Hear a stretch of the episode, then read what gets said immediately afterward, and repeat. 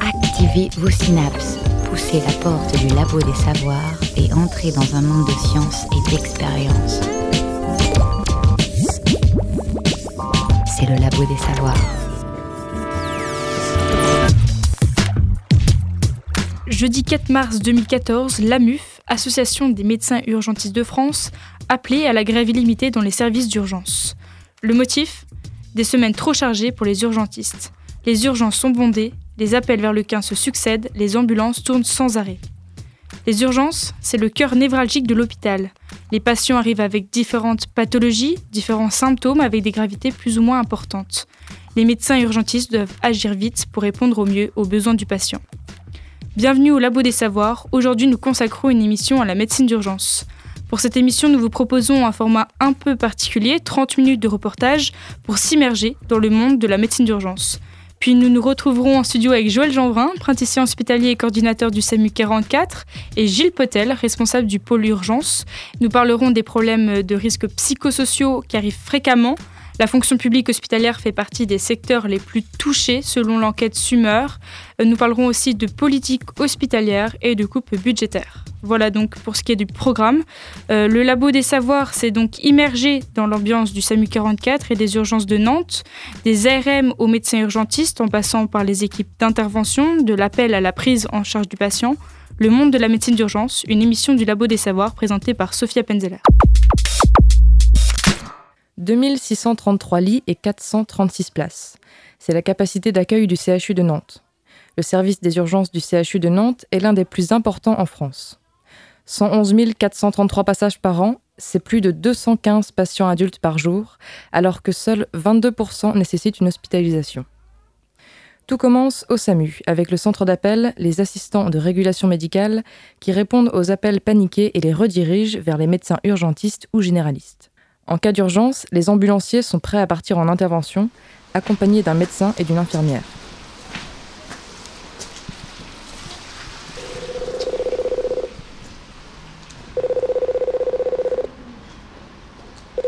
Oui? Oui, bonjour, nous sommes du Labo des nous venons de la part de Freddy Fouillet.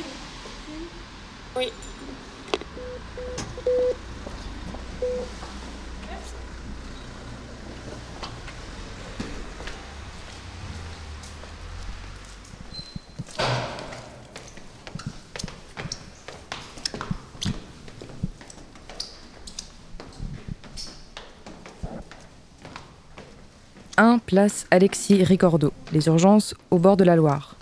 Nous sommes au SAMU 44. Quand vous composez le 15, votre appel atterrit ici, au centre d'appel, où travaillent les assistants de régulation médicale, les médecins généralistes et urgentistes, et où attendent les équipes d'intervention. SAMU Centre 15, bonjour. Le SAMU Centre 15, bonjour. Le SAMU Centre 15, bonjour. J'ai mon fils qui a deux ans et demi, qui a, qui a beaucoup de fièvre. Elle a failli s'étouffer et puis là, ça continue, elle est mal. Il y a du sang un peu partout, on est en train de laver. Apparemment, elle s'est ouvert le crâne. Ça me gêne quand je marche, ça me gêne quand je me tourne, ça me gêne quand je me baisse. Comme des coups de poignard. Est-ce que c'est possible d'avoir un numéro d'un médecin de garde Le SAMU Centre 15 reçoit 453 864 appels par an. Un métier stressant, Ce soir, prenant. j'ai le doigt très enflé. Euh, ça m'inquiète un peu, voilà. Ouais, c'est bon, j'ai ouvert. Oui, c'est Aurélio Samu. Oui. Une chute d'escabeau, c'est ça? Quand vous composez le 15, le premier maillon de la chaîne, ce sont les ARM, assistantes de régulation médicale. Oui, vas-y. Allô Oui, bonjour monsieur, c'est le SAMU à l'appareil. Les pompiers arrivent hein, pour vous aider. On n'a pas de sonnerie, hein, parce que sinon ça serait beaucoup trop nuisible au niveau sonore. C'est les- on a trois petits bips dans le casque en fait, et on a un décroché ici automatique. Aurélie, assistante de régulation C'est médicale. pas nous qui choisissons de décrocher les appels, nous arrivent dans le casque directement. Oui C'est pas grave, vous inquiétez pas monsieur. D'accord, les secours sont en route pour venir vous aider, on va pouvoir raccrocher. Si jamais il se passe quoi que ce soit avant l'arrivée des secours, vous n'hésitez pas, vous faites le 15, d'accord? Merci de votre aide, monsieur. Au revoir.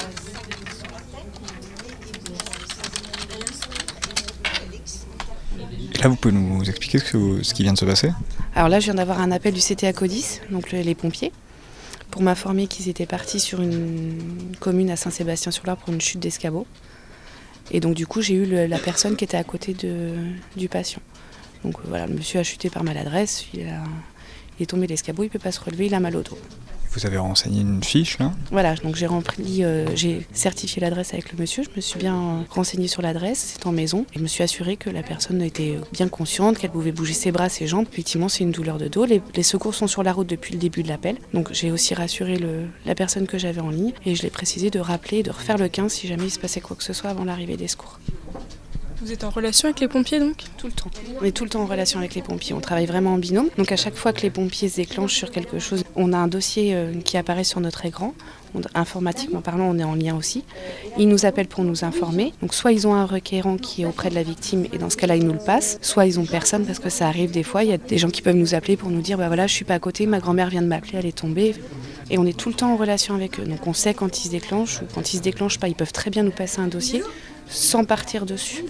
Parce qu'il y a des gens qui ne savent pas quel numéro de secours à faire et du coup ils font le 18 parce qu'ils ont besoin d'un conseil, tout simplement. Donc du coup ils nous, ils nous envoient un dossier mais ils, ne déclenchent pas d'ambulance sur place. Donc il faut faire le 15 quand on a un souci. Voilà. Il faut faire le 15. Il y a aussi le 18. Mais le 18, c'est vraiment du prompt secours. Tout ce qui est sur voie publique, les accidents et vraiment des urgences vitales. Quoi. Si à partir du moment où on a besoin d'un conseil médical, c'est le 15. Oui, c'est Aurélio, salut.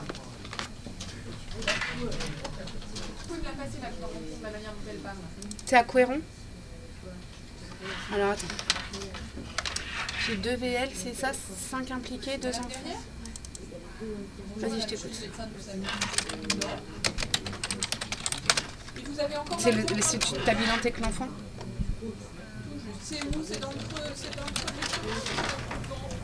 alors le métier d'ARM, la première euh, fonction, c'est réceptionner tous les appels du centre 15, localiser les appels, ensuite identifier la demande des patients et orienter l'appel suivant deux régulations. On a une régulation urgentiste et une régulation généraliste.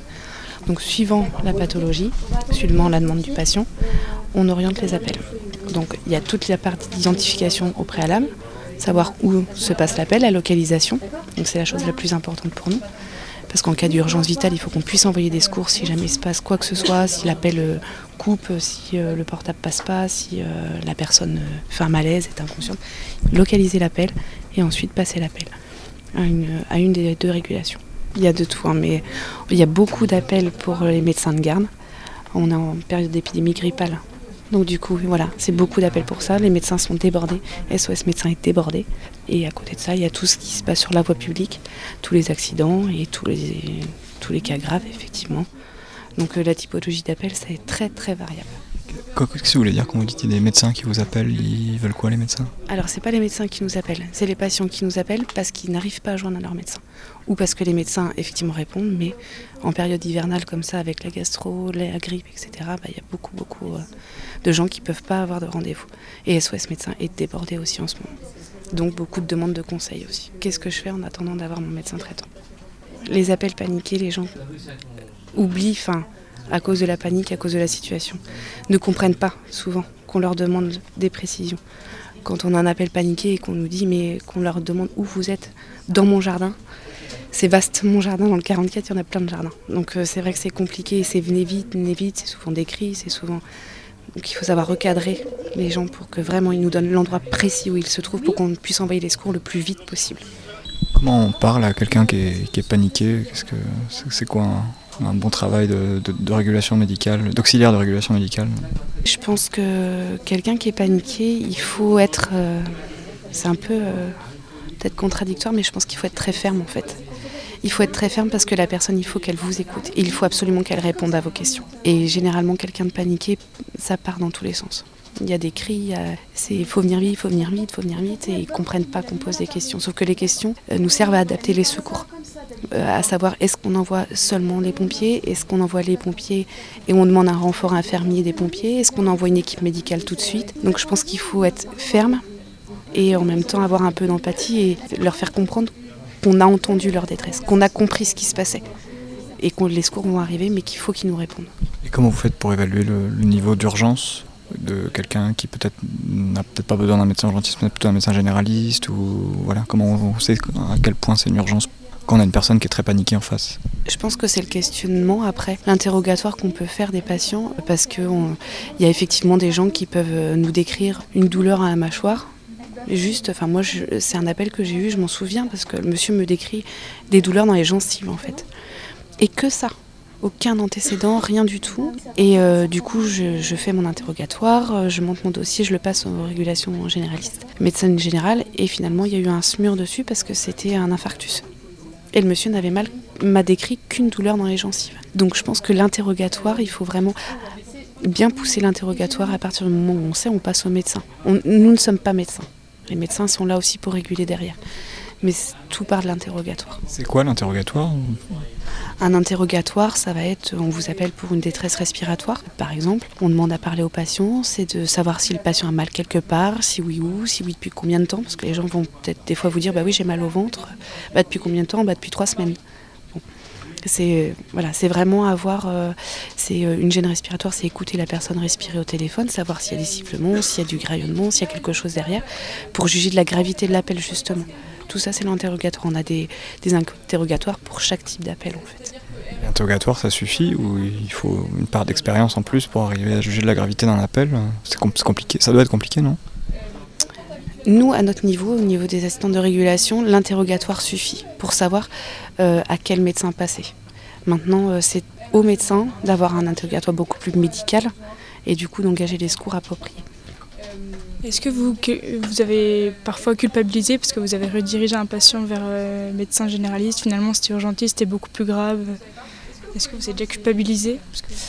Euh, Un sentiment de culpabilité, peut-être pas, mais peut-être un sentiment euh, d'avoir loupé quelque chose. pas de culpabilité parce qu'on a envoyé des secours quand même à ce monsieur. pour l'exemple que je parle, mais de toute façon, on envoie des secours. Et je lui ai passé un médecin au téléphone. Donc pas de culpabilité, mais effectivement de peut-être de ne pas avoir poussé un petit peu plus. En même temps, euh, il s'avère euh, des fois où euh, notre interrogatoire, ils vont nous répondre oui à une question et non à une autre, et on leur passe le médecin, et ils vont répondre complètement l'inverse. vous n'avez pas mal dans la poitrine Non, et on va le passer au médecin. Vous avez mal dans la poitrine Oui. Donc des fois, c'est vrai que c'est difficile de juger, mais les appels sont régulés par des médecins. Donc c'est aussi ça, on n'est pas médecin.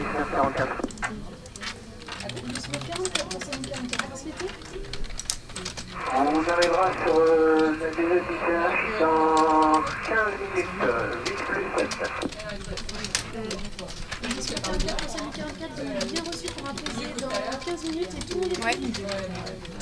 Merci. Vous la laissez sur la chaîne pour l'instant, mmh. euh, se déplace. Hein. On va d'arriver, téléphone tout à l'heure. Mmh. Et puis, euh, ils vont prendre l'attention, on va voir un peu ce qu'on va organiser les choses. En appel général, pour information, les lismures se posent sur la DZ à 17h05. Merci. Oui.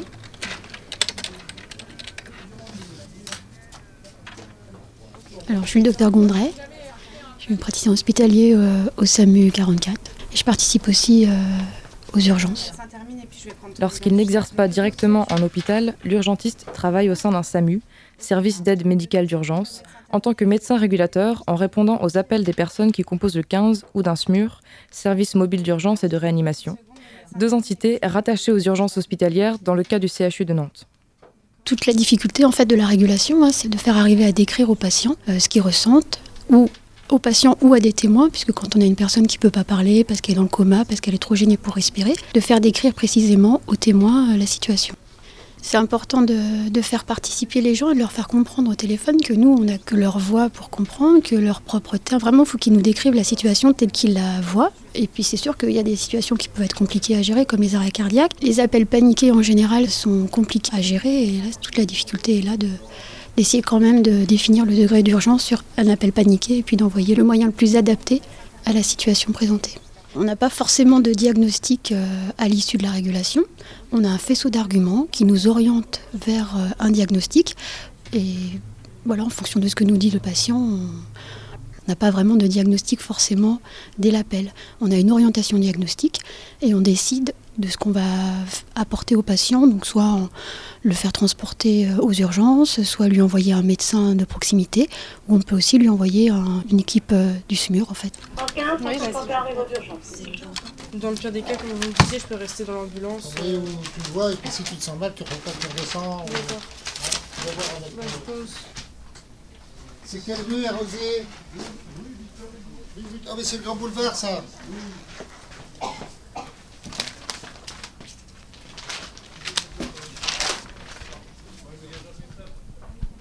Victor Hugo, Là. C'est à côté de, de Berry. Là, ben, Jean, Jean-Marc. Ah, mais il est peut-être regardé là-bas. C'est là, le Victor Hugo. C'est là, c'est celle-là, là. Alors tu viens là de. Pierre-Mille. Pierre-Mille, Rosé. Ça, c'est les ponts de chemin de fer. Hein. Là, Rosé. Pont-Rousseau. De, ah non, ma, non, non, je vais prendre Malraux. Ouais. Malraux, ah oui, ouais, Malraux. Je monte. Oui, la première à gauche après le. Après non, à la, droite. De, la première à droite, oui, après la ligne de chemin de fer. Alors du coup, tu vas prendre 123 Ah oui. Ah, ils sont en bas, bon, vas-y, vas-y, descends avec. Euh... Tu vas avoir une feuille? Ouais, ouais, c'était sorti facile. Viens, viens, viens. Avec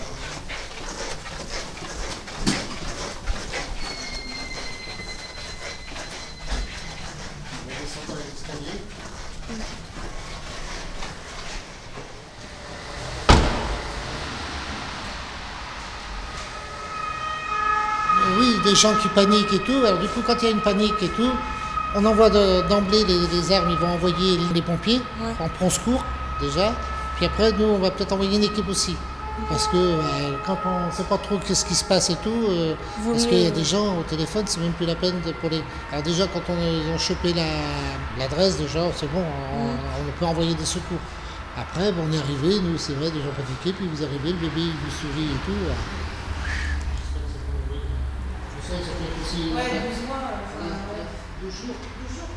Finalement, il n'est pas possible de partir en intervention car il est préférable de laisser les équipes tranquilles. Un bébé qui ne respire plus nécessite plus de moyens infirmiers dans le cas où il s'agirait d'un décès vous êtes ambulancier. Ambulancier, voilà. ça consiste en quoi? Parce que dans c'est juste la personne qui conduit. Non, non, non, non, non, non, non, L'ambulancier dans un SMUR, il a, il a une formation spécifique. Euh, ce qu'on appelle le métier d'ambulancier ne se résume pas qu'à conduire les camions. Il est également d'un grand soutien à l'équipe d'intervention composée d'un médecin et d'une infirmière. Pour exercer son métier, Benoît a un DEA, diplôme d'état d'ambulancier, puis une FAE, formation d'adaptation à l'emploi. On apprend à manipuler les, pousses seringues. On met en marche ce qu'on appelle un life bike. C'est un appareil qui sert à faire aussi bien des électrocardiogrammes, à savoir le taux d'oxygène dans le sang, ce qu'on appelle le capno, pour savoir le taux de CO quand la personne est intubée. On fait les électrocardiogrammes avec, la tension. Et en plus, cet appareil, quand on fait un électrocardiogramme, il sort, mais après on peut le transmettre par voie euh, téléphonique. Comme ça, le médecin, il le lit, mais quand il a un doute, puis pour euh, placer la personne en cardio, ou peut-être même carrément ce qu'on appelle sur une table de coraux, pour venir tout de suite déboucher une artère qui serait bouchée au niveau du corps, ça, on lui envoie l'électrocardiogramme. Il le reçoit sur fax. Alors du coup, soit aux nouvelles cliniques et aux un service d'hémodynamique pour pouvoir déboucher les, les petites artères, il y a le service de soins intensifs de cardio, ou soit à l'hôpital Nord.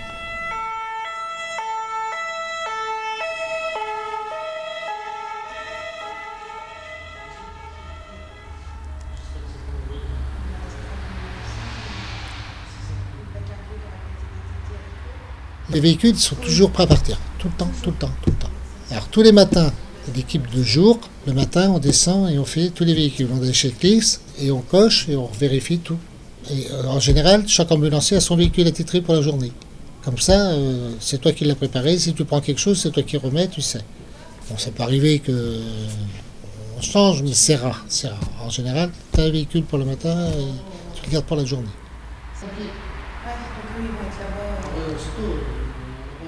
Différence entre un SAMU et un SMUR. Parce qu'on entend les gens dire il y a le SAMU qui est venu et voilà. Le SAMU, c'est un service. C'est comme par exemple la dermato, la rhumato, l'orthopédie. Ça ne bouge pas. SAMU, ça veut dire service d'aide médicale d'urgence. Voilà, c'est un service. Et le SMUR, qu'on voit sur les véhicules, c'est service mobile d'urgence et de réanimation. Mobile, ça bouge. Ça veut dire que c'est l'hôpital qui se déplace. C'est ça le SMUR. Par exemple, je vais prendre le modèle de la Loire-Atlantique. En Loire-Atlantique, on a trois SMUR. Ça veut dire qu'il y, a le- il y a le SAMU 44 qui est géré par Nantes, ici, là où on est.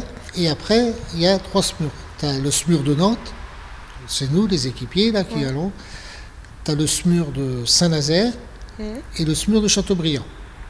Là-bas, il y a une équipe de SMUR. Et maintenant, dans la journée, à Ancenis.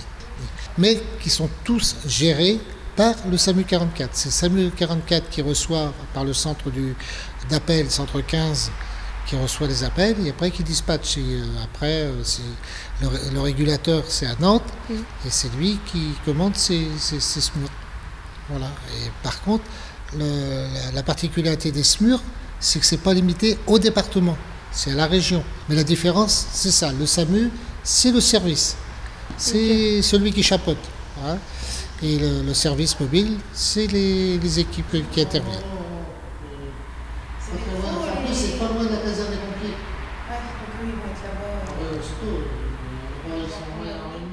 Sur un accident où euh, une petite pompière qui était là, euh, c'était une de ses premières sorties, puis elle tombe sur des morts. Alors, euh, la pauvre, elle était complètement. du coup, j'ai été chercher leur, euh, leur, leur collègue, j'ai dit vous prenez-la en charge, ramenez-la, il ne faut pas, faut pas la laisser là. Ça vient avec l'habitude. Hein Ça vient avec l'habitude. oui, après on s'endurcit, mais c'est vrai que la première fois que vous commencez par ça, euh, c'est pas. bah, c'est vrai que moi, quand j'ai commencé au SAMU, en 60, euh, moi je suis arrivé en 79, mais en 80, j'ai dû faire les premières sorties. Mes cinq premières sorties, ça a été cinq mois. Commencé mal, j'ai dit si c'est ça le SAMU, euh, c'est fait. Puis bon, j'étais jeune, c'est bon. On était parti un peu fougueux, mais. euh. Je me rappelle comme si c'était hier ma première sortie, hein, c'est sûr. Ma première seringue, parce qu'on était qu'à deux, que médecin et l'ambulancier. Et puis on n'était pas doublés à l'époque. Maintenant, on- Comment ça se fait c'était- ah, parce que c'était à l'époque, euh, ils s'embêtaient pas. hein, Tout le monde se débrouillent pas. hein. Ben, on avait fait la formation quand même, si on veut, le diplôme d'ambulancier. Je ne dis pas, ma première seringue a été au, a été au Ah, plafond. ouais. Dans notre formation, on on n'apprenait pas à préparer les drogues et tout ça. Et que là, il fallait se mettre euh, Ah, une fois que. Ah, Directement. on était avec le médecin. Hein, mais- Thank you.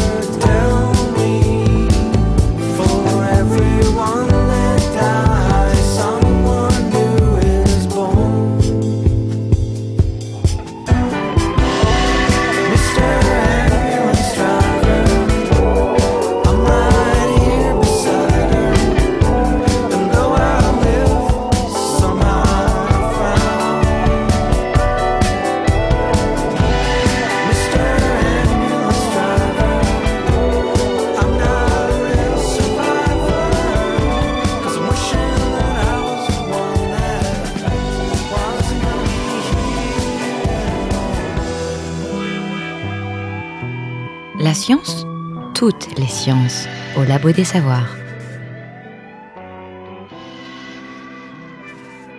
Vous êtes bien au Labo des Savoirs. Aujourd'hui, nous consacrons une émission à la médecine d'urgence avec un format un peu particulier, 30 minutes de reportage.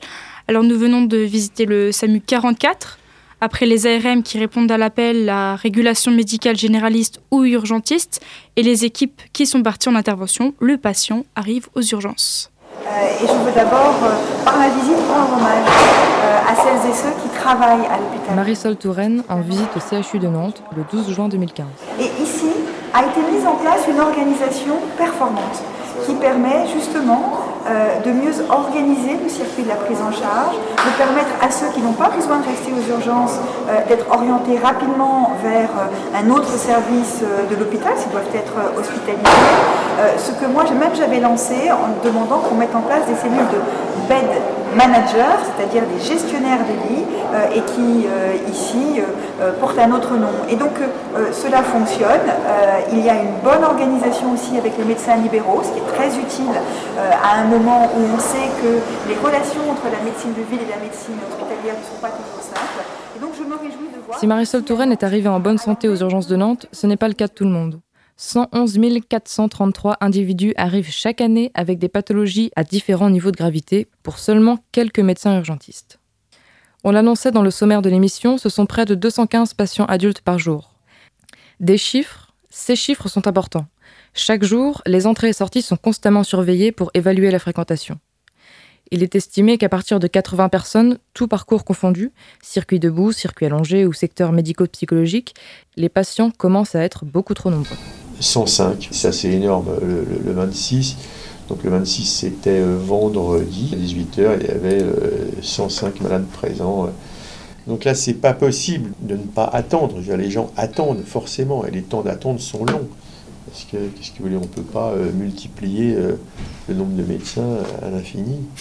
Voilà, 65, 64. Alors moi, je m'appelle euh, Gilles Potel, je suis médecin, réanimateur, urgentiste, je suis professeur de thérapeutique à la faculté de médecine.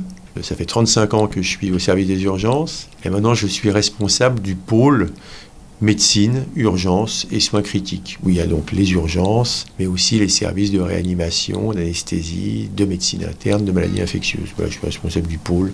Ça consiste en quoi Eh bien, c'est d'essayer de faire en sorte que nous ayons euh, tous un, un projet, un objectif commun, qui est d'ailleurs extrêmement simple dans son principe, c'est d'assurer euh, la meilleure prise en charge possible des malades qui se présentent euh, aux urgences, notamment, mais pas seulement, faire en sorte que leur parcours soit le mieux réussi possible et qu'ils ressortent le mieux possible de nos services. Voilà.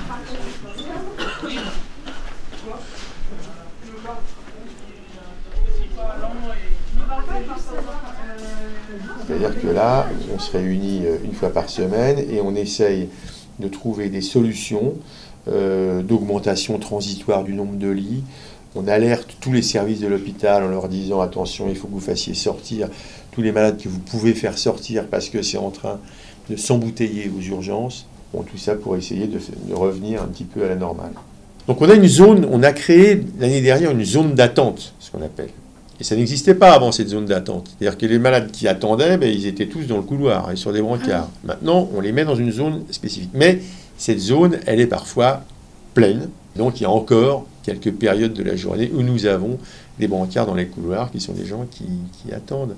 Il n'y a pas d'équivalence dans le temps, il n'y a pas d'égalité temporelle entre ceux qui rentrent et ceux qui sortent. Et puis il y a des malades pour lesquels on attend qu'ils aillent dans un service. Pour qu'ils aillent dans un service, il faut que le lit pour lequel ils ont été acceptés se libère. Pour que le lit se libère, il faut que le malade qui sort de ce lit dans un étage de l'hôpital, que le malade ne soit pas parti. On ne va pas les mettre tous les deux dans la même chambre en même temps. D'accord? Donc ça, ça peut prendre du temps aussi. Pour qu'il n'y ait pas d'encombrement, mais c'est vrai au niveau euh, d'une autoroute hein, et d'un péage aussi, hein, pour qu'il n'y ait pas d'encombrement, il faut que ce qui arrive sur l'obstacle qui est l'urgence ne soit pas supérieur à ce qui sort. Voilà. Ah ouais, Madame, vous l'avez vu Bah, bah, mais bon, pas. Vous voulez consulter, sauf qu'on ne vous a pas donné une préadmission, c'est normal. Ça veut dire qu'on va venir vous voir et on verra en effet si on vous admet ou pas aux urgences. Alors, qu'est-ce qui vous arrive, madame? Il n'y a pas de progrès Euh, certains de nos aînés ont compris que les urgences devenaient un enjeu considérable et qu'il fallait s'y intéresser. Et moi, j'ai plongé là-dedans. Et donc, je suis tombé dedans en 1985. Et depuis 1985, donc ça fait 30 ans maintenant, euh, et moi, je suis aux urgences et j'y ai, j'y ai connu des bonheurs euh, incroyables. Quoi. C'est quoi le bonheur C'est plutôt la... C'est la, c'est la variété, c'est la, la capacité à se débrouiller à peu près sur n'importe quoi euh, pendant au moins quelques heures. Voilà. Et ça, c'est une spécificité parce que euh, aucun spécialiste d'organes n'est n'est plus qualifié pour le faire. Moi, j'ai passé une heure là avec les, les troisième années, avec les troisième années qui m'ont raconté euh, ce qu'ils ont vu euh, ce matin euh, aux urgences. Et bon, ils ont bien regardé, ils ont bien compris, ils ont bien, ils ont bien assimilé un certain nombre de choses. Et puis on a fait une heure d'enseignement. Ce que je leur expliquais, c'est que là, ils- ils sont en train de vivre une mutation euh, extraordinaire. Maintenant, l'étudiant en médecine d'aujourd'hui euh, n'a plus rien à voir avec l'étudiant en médecine que, que j'ai été. Euh, il y a des mutations technologiques. L'échographie, par exemple, est un- une méthode d'investigation qui est en train d'envahir tous les services. C'est plus seulement les radiologues qui font les échographies, les urgentistes. Tous les urgentistes font de l'écho maintenant. hein. Parce que les appareils coûtent moins cher et euh, l'apprentissage s'est organisé. C'est-à-dire que maintenant, on, peut très bien faire euh, ce qu'on appelle des Doppler ou des images d'échographie abdominale euh, nous-mêmes sans avoir besoin d'un expert. C'est-à-dire que maintenant, on a un accès à la biologie, à l'imagerie, qui n'ont plus rien à voir avec ce qui se passait avant. Donc on est beaucoup plus performant. Et les gens le savent. Et les gens, ils aiment bien les urgences. Et la preuve, c'est qu'ils y passent de plus en plus d'ailleurs. Voilà. Moi, je pense qu'il y a une erreur qui consisterait à dire, mais vous voyez trop de bobologie. C'est pas vrai. C'est pas vrai. Euh, je pense qu'on en voit un peu, oui, de gens qui viennent vraiment pour rien, mais il y en a très peu. Euh, moi, je crois que c'est 6 ou 7 de ce qu'on voit, pas plus, pas plus. Tout le reste, il y a une gravité potentielle qui nécessite au moins un interrogatoire, très souvent un examen complémentaire, biologique, électrique, de l'imagerie. Alors dans le circuit debout, c'est euh, pratiquement 90% de patients qui ressortent. Euh, côté euh, traumato, par contre, là, ils sont sur des brancards. Et là, vous avez euh, 30%, 35% d'hospitalisation après avoir été examiné et éventuellement opéré. Et puis côté médecine, là où il y a beaucoup, beaucoup de personnes âgées en dehors de tout traumatisme et qui viennent pour des problèmes médicaux, là c'est 50% d'hospitalisation. C'est-à-dire qu'il y en a un sur deux qui nécessite de rester à l'hôpital.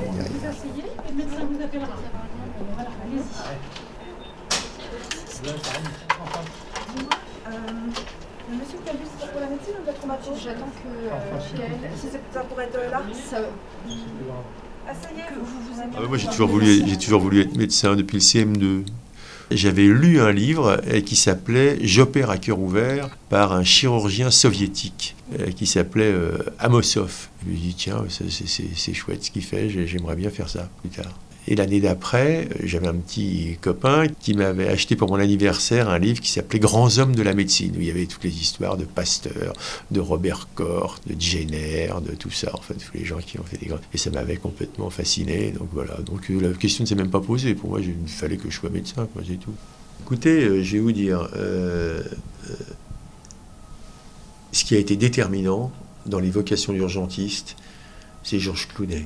Bon C'est euh, 1995-1996, le feuilleton Urgence, la série Urgence.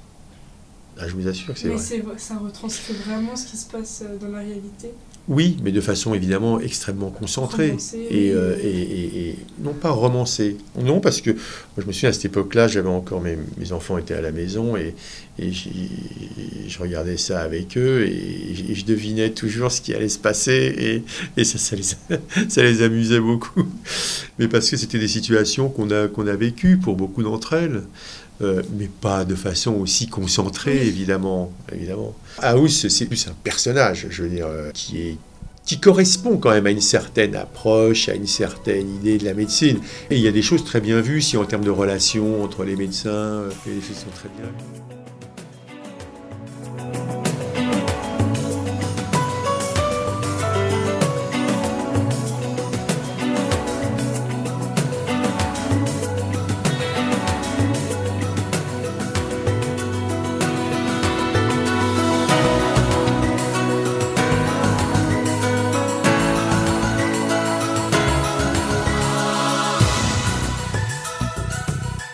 Labo des Savoirs, émission activatrice de Synapse.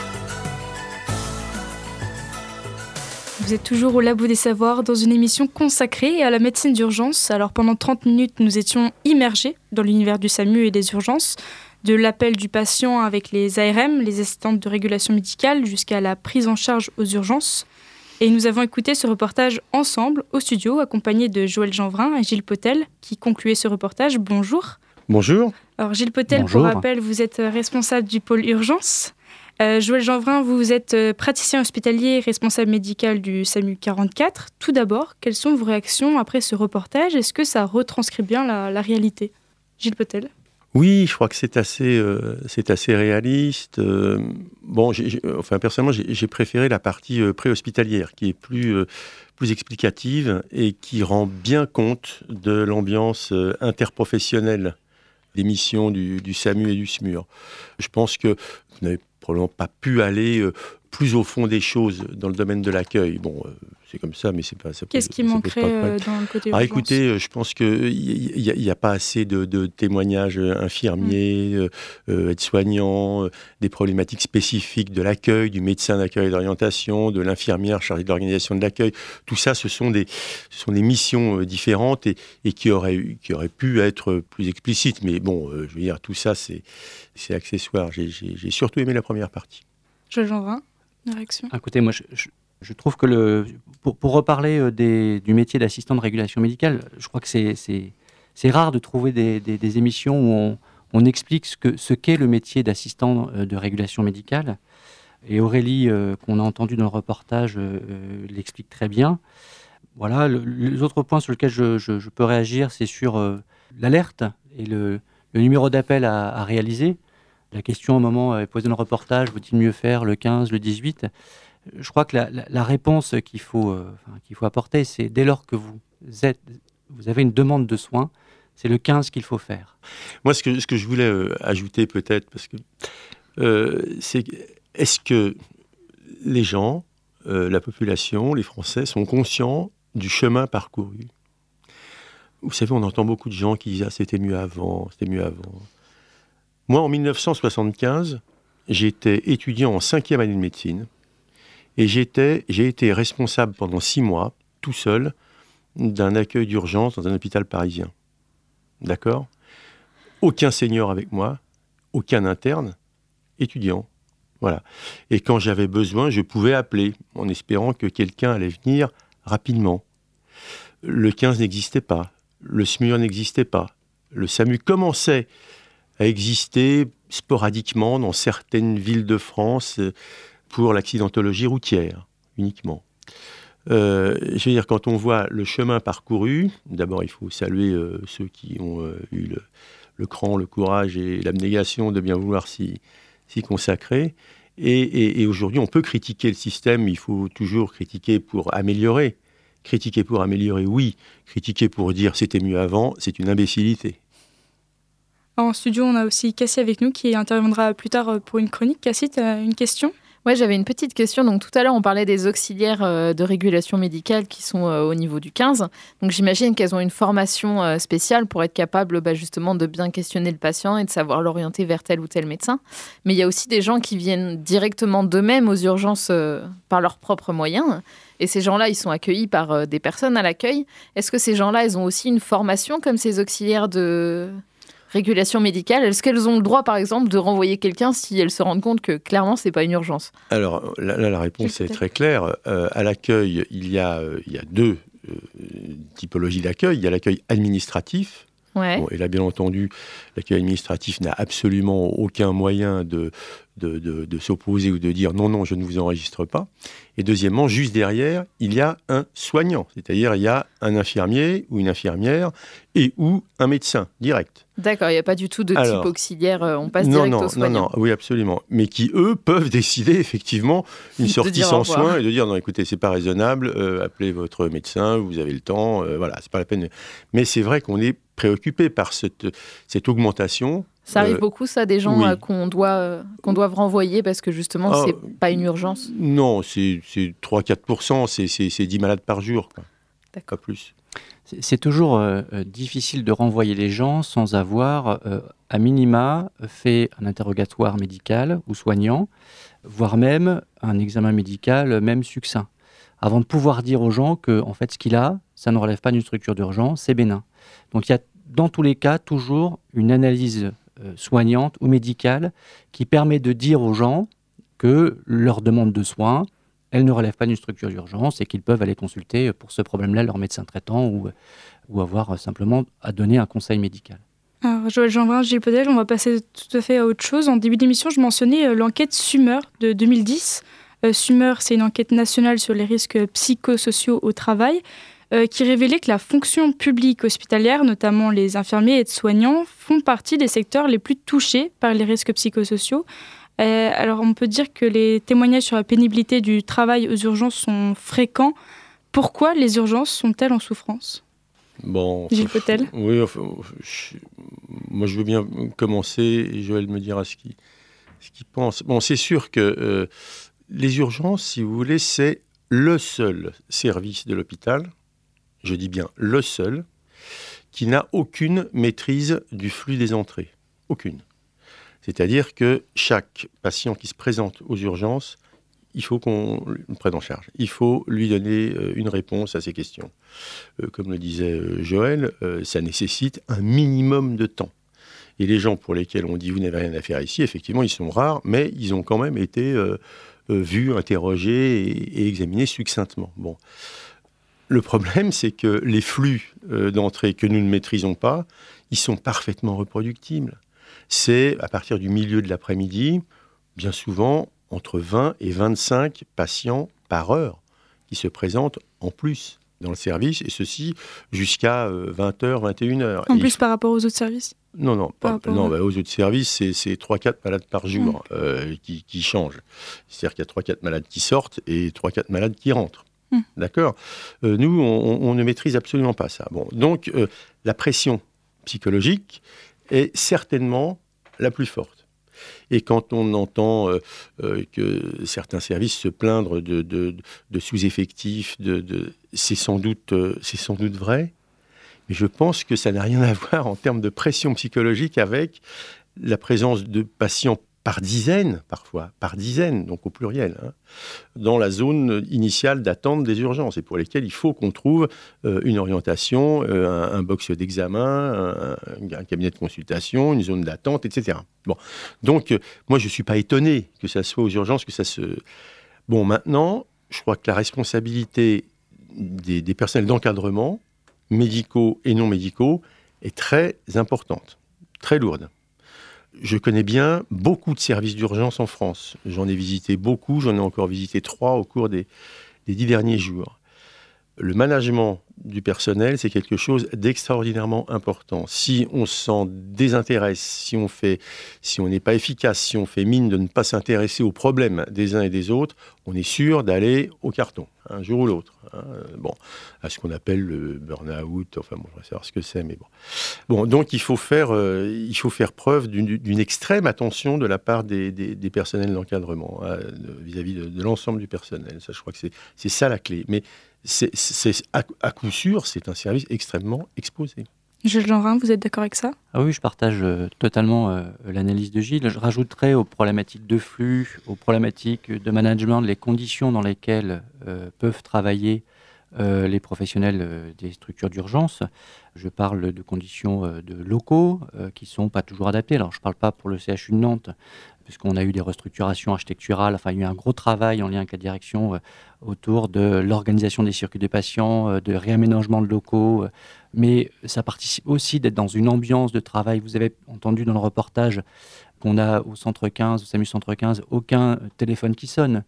On est dans une ambiance sonore qui est adaptée, on est dans une ambiance lumineuse qui est adaptée. Et donc cet environnement, il y a les flux des patients, il y a euh, la problématique du management, il y a la problématique euh, de- des conditions dans lesquelles on travaille, qu'elles soient architecturales, qu'elles soient liées à l'agressivité aussi parfois qu'on peut avoir des patients qui euh, s'agacent des délais d'attente, euh, qui ne sont pas contents parce qu'ils n'ont pas mangé depuis un certain temps. euh. donc il y a un ensemble de choses qui font que euh, la pression peut être aussi euh, mise euh, euh, par les patients à tort ou à raison, euh, sur les soignants pour avoir une réponse rapide à leur demande de soins. C'est à Philippe Catherine de parler de l'hôpital maintenant, une chanson à ne pas prendre au premier degré, cela va de soi.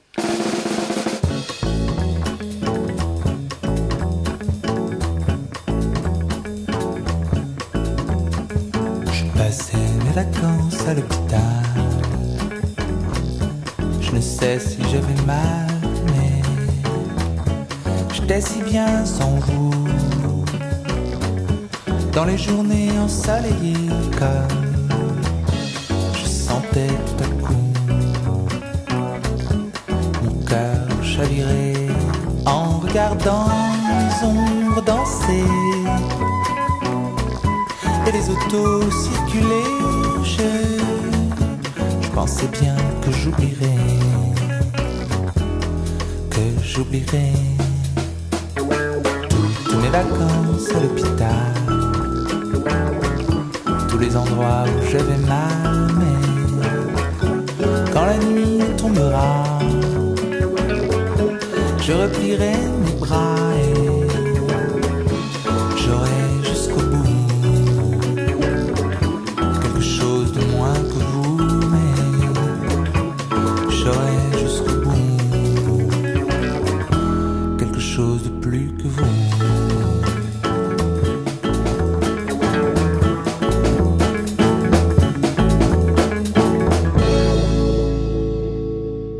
labo des savoirs. Vous êtes toujours au Labo des Savoirs et aujourd'hui nous parlons de médecine d'urgence. Nous avons vu juste avant la pause musicale que les travailleurs de la fonction publique hospitalière sont fortement touchés par les risques psychosociaux, comme pourraient l'être des travailleurs en entreprise. Nous en parlons dans l'émission Risques psychosociaux, le travail en souffrance du 23 mars dernier. Est-ce qu'il faut considérer euh, l'hôpital comme une entreprise? Est-ce qu'on peut gérer un hôpital comme une entreprise euh, avec un marché d'offres, de demandes? Ah là là Gilles Potel. Mon Dieu. Bon, alors. bon, c'est pas grave. Alors, euh, euh, non, un hôpital, c'est pas une entreprise. Et d'ailleurs, enfin, si, si, c'est une entreprise, mais c'est une entreprise qui dépense de l'argent, qui n'en gagne pas, d'accord Qui n'en gagne pas, mais qui en dépense, qui dépense l'argent de ses actionnaires.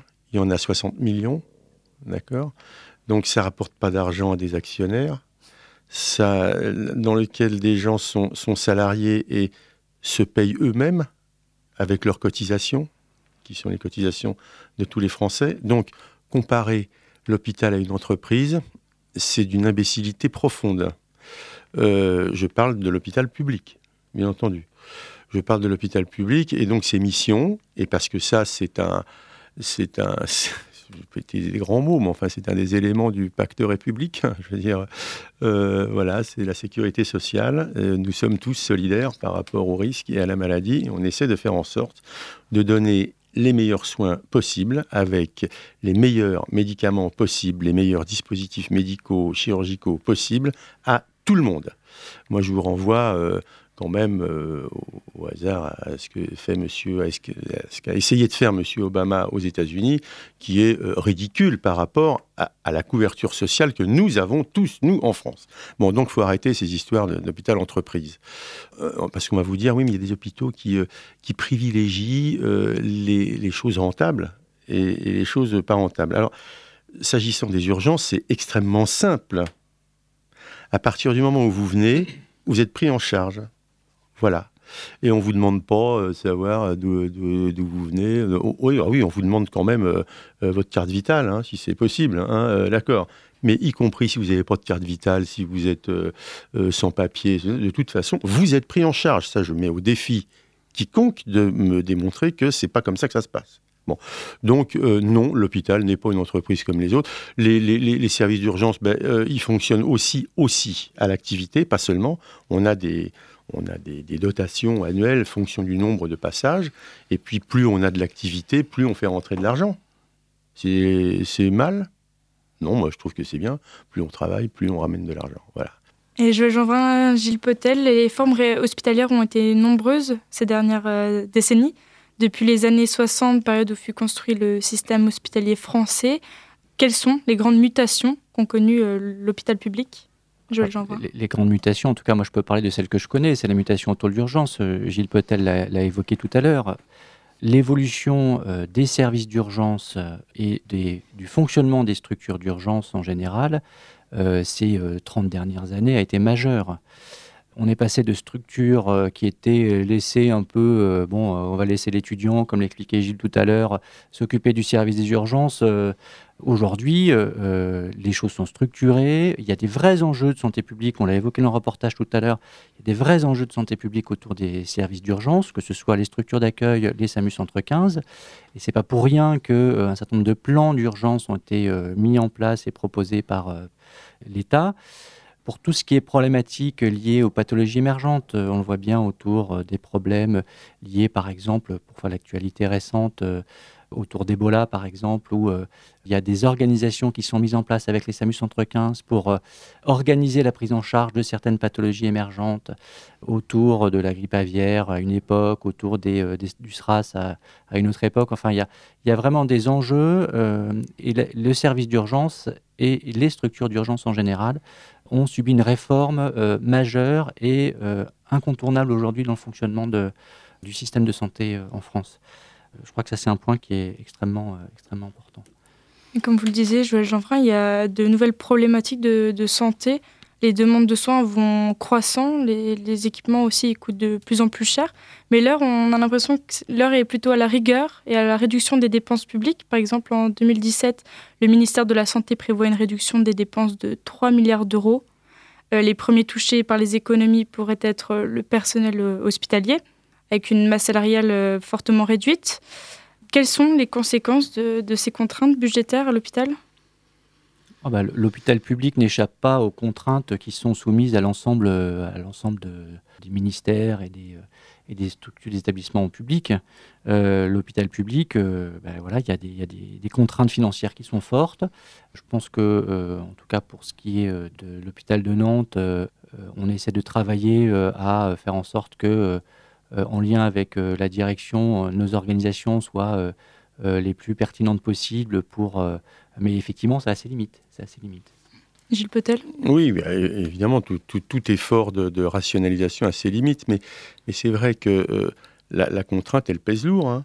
Mais vous savez que euh, c'est les gens que vous élisez, hein, qui sont euh, députés, hein, qui votent chaque année l'objectif national des dépenses d'assurance maladie. Hein. C'est pas nous, mais c'est vos élus qui votent ça chaque année. Et puis il faut savoir qu'un hôpital public, qu'il soit universitaire ou pas, tous les ans, mécaniquement, mécaniquement, sans qu'il ait fait aucun investissement, qu'il n'ait pas acheté un seul matériel, euh, il lui faut 2% d'augmentation de sa masse budgétaire pour faire face au, vieillissement des personnels. Vous savez ça? Donc, euh, dès lors que euh, les l'ONDAM, les dépenses d'assurance maladie prévues, sont l'augmentation, parce que chaque année, on augmente les dépenses d'assurance maladie. Hein. Faut pas raconter l'histoire, on ne diminue pas les dépenses d'assurance maladie, on les augmente chaque année. Ça augmente chaque année. Mais ça augmente maintenant de 1,9 ou 1,8%. Et donc on sait déjà euh, dès le début qu'on ne pourra pas euh, passer l'année si on ne fait pas des efforts de rationalisation, c'est-à-dire de réduction de voilure, d'essayer de limiter les choses inutiles. On fait des choses inutiles dans les hôpitaux? Ben Écoutez, euh, oui, ça arrive, oui. Par exemple, si votre, votre grand-mère doit se faire opérer de, de sa hanche, oh là, je ne vais pas dire de sa hanche, je vais dire, doit se faire opérer dans un hôpital public quel qu'il soit, et qu'elle vient la veille au soir pour se faire opérer le lendemain matin eh ben, elle a consommé une nuit euh, pour rien à l'hôpital, euh, alors qu'elle aurait pu venir le lendemain matin. Et qu'on aurait pu la faire dormir à l'hôtel pour beaucoup moins cher que euh, cette nuit inutile passée à l'hôpital. C'est un, c'est, un exemple, si vous voulez, mais il faut qu'on soit raisonnable en France avec ça quand même. On ne peut pas tout offrir à tout le monde, tout le temps, dans des conditions de confort maximum. Donc tout ce qui, est, tout ce qui relevait du confort, eh bien oui, il faut, il faut savoir renoncer à ça parce que l'argent qu'on dépense là, on ne le dépense pas ailleurs. Euh, donc c'est pas c'est pas immoral quand on fait du service public d'essayer de faire en sorte que l'argent dépensé soit de l'argent utile. Ça c'est pas immoral. Et ça c'est une démarche entrepreneuriale, je le reconnais, mais qui est pas immorale, qui est plutôt saine. Voilà. Mais comme le disait Joël, à un moment, on arrive à l'os, hein, comme on dit. Hein. C'est-à-dire que là, quand on a tout gratté de tout ce qu'on pouvait gratter, eh ben, ça devient compliqué. Éveillez vos neurones. Vous êtes bien, vous êtes au labo des savoirs. Nous arrivons au terme de cette émission spéciale urgence et nous retrouvons Cassie-Marie Peigné pour une note plus humoristique. Cassie, tu viens nous ramener dans l'histoire, pas celle de l'hôpital, mais celle des premiers soins. Oui, alors là, on va rester sur un domaine un peu plus léger et je vais vous parler premier secours. Donc, vous l'avez tous appris quand vous avez fait votre journée d'appel ou votre service militaire pour ceux qui sont un peu plus vieux. Si jamais quelqu'un fait un malaise, la première chose à faire, c'est de vérifier qu'il respire et que son cœur bat. Si c'est pas le cas, on vous a appris à lui faire tout de suite un massage cardiaque accompagné de bouche à bouche.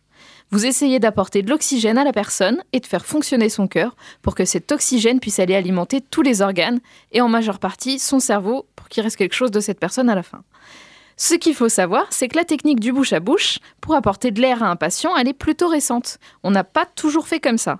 Comment je m'en suis rendu compte? En tombant sur le livre de certificat d'études de ma grand-mère datant de 1941. Dans ce fameux livre, qui vous apprend plein de choses merveilleuses, on vous explique que si la personne ne peut plus respirer, il faut la mettre sur le ventre et vous asseoir sur ses cuisses. Et ensuite, vous lui appuyez sur le dos régulièrement dans l'espoir que ça fasse rentrer de l'air dans ses poumons. Vous avez même le petit schéma explicatif de cette méthode appelée méthode de Nielsen. Et ça, je vous promets que c'est pas la chose la plus bizarre écrite dans ce livre, mais ça, ça pourrait faire l'objet d'une toute autre chronique. Mamie, si tu m'écoutes, t'as toute mon admiration. J'ai donc cherché d'autres techniques ancestrales qui ont pu être utilisées pour aider les gens à respirer, et j'en ai trouvé des plutôt pas mal. Vous avez par exemple la technique qui consiste à poser la personne sur le ventre, sur un tonneau, et ensuite vous faites rouler le tonneau d'avant en arrière pour faire pression sur les poumons. Bon, le seul souci, c'est qu'il faut quand même toujours avoir un tonneau sur soi. Il y a aussi la méthode Sylvester, où vous mettez la victime sur le dos, vous lui levez et baissez les bras pour faire gonfler sa cage thoracique pour faire rentrer de l'air dans les poumons. Mais ma technique préférée, ça reste quand même celle qui était utilisée au XVIIIe siècle pour sauver les gens de la noyade et qui consistait en une fumigation rectale de tabac. Oui, oui, vous avez bien entendu. Le principe était d'insuffler de la fumée de tabac dans l'anus de la personne noyée. Et parfois, cela pouvait mener à une réanimation. Des appareils sophistiqués ont été inventés, reliant deux tubes avec le tabac au centre en train de brûler, et d'un côté le sauveteur qui soufflait dans un des tubes, et l'autre tube inséré dans la victime, permettant ainsi au sauveteur de ne pas être trop près du lieu de sauvetage. Ces appareils étaient disponibles à Paris tout le long de la Seine pour pouvoir être utilisés en cas d'urgence. Alors moi, à choisir, je crois que je préfère la bonne vieille technique du bouche à bouche. Ça demande moins d'accessoires. Mais cette technique commence à être remise en cause par certains médecins qui considèrent que le massage cardiaque est suffisant à lui seul à cause du mouvement qu'il entraîne pour faire rentrer de l'air dans les poumons. J'avais donc deux questions pour nos invités. Bouche à bouche, inutile ou nécessaire Et accessoirement, c'est quoi votre technique préférée Merci Cassie. Alors Gilles Petel, Joël Jeanvin, vous avez... Vous voulez réagir par rapport à ça bah, bah, Je pense qu'on va dire la même chose. En fait, bon, c'est effectivement le bouche à bouche, il devient accessoire en fait. Hein. C'est-à-dire 30 compressions cardiaques et, un bouche à bouche. Je ne sais même pas s'il est fondamental. Je sais pas Joël, ce que tu en penses. Mais... Oh, bah, les recommandations aujourd'hui sont de ne plus faire du bouche à bouche, euh, clairement c'est effectivement la compression thoracique suffit à elle-même à avoir une, ventilation euh, suffisamment efficace pour, euh, avec la compression thoracique, faire circuler le sang et amener de l'oxygène pour que le sang s'oxygène dans les poumons. Donc euh, plus de bouche à bouche pour le grand public, ni même pour les sauveteurs d'ailleurs, puisqu'ils ont des dispositifs spécifiques pour assurer la ventilation, mais plus de bouche à bouche, le massage cardiaque suffit dans le cas d'un arrêt cardiaque. Euh, et, ma technique préférée, euh, ça reste, ça reste euh, le massage cardiaque et, pas la fumigation rectale. oh, quel dommage, elle était sympa pourtant celle-là. Voilà, donc on restera sur ce message, plus de bouche à bouche. Merci à tous les deux d'être venus dans cette émission. J'espère que nous avons permis de mieux connaître votre travail et celui du personnel des urgences. C'était Urgence à l'hôpital, une émission animée par Sophia Penzeller, réalisée avec la participation d'Eliott Chemont, Cassie-Marie Peignet, Guillaume Mézières et Claire Cisorne. L'émission est à retrouver sur notre site labodesavoirs.fr. N'hésitez pas à suivre notre actualité sur nos réseaux sociaux euh, Facebook et Twitter. À la semaine prochaine!